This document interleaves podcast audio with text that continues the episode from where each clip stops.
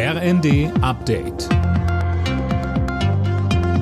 Stündlich neu. Auf den Punkt informiert. Ich bin Gisa Weber. Den prorussischen Behörden zufolge hat sich eine deutliche Mehrheit der Menschen in vier von Moskau besetzten Gebieten der Ukraine für eine Annexion durch Russland ausgesprochen. In den Regionen Saporischia, Cherson, Luhansk und Donetsk soll die Zustimmung bei jeweiligen Referenten bei 87 bis 99 Prozent gelegen haben.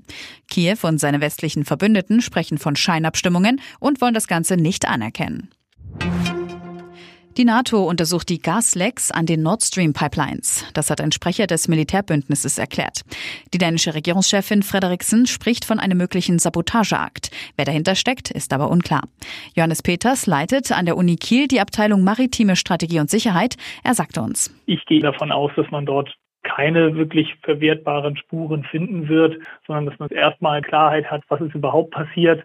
Und dann kann man sicherlich Rückschlüsse ziehen, welche Fähigkeiten waren dafür nötig, ob man einen Verursacher wird ermitteln können anhand dieser Untersuchungen. Das halte ich für fragwürdig.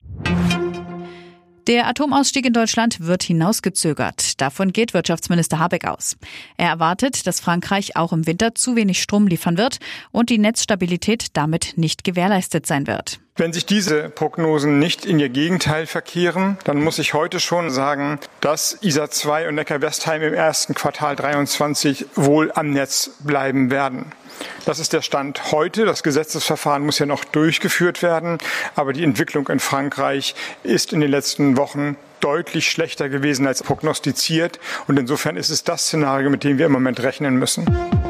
Alle Nachrichten auf rnd.de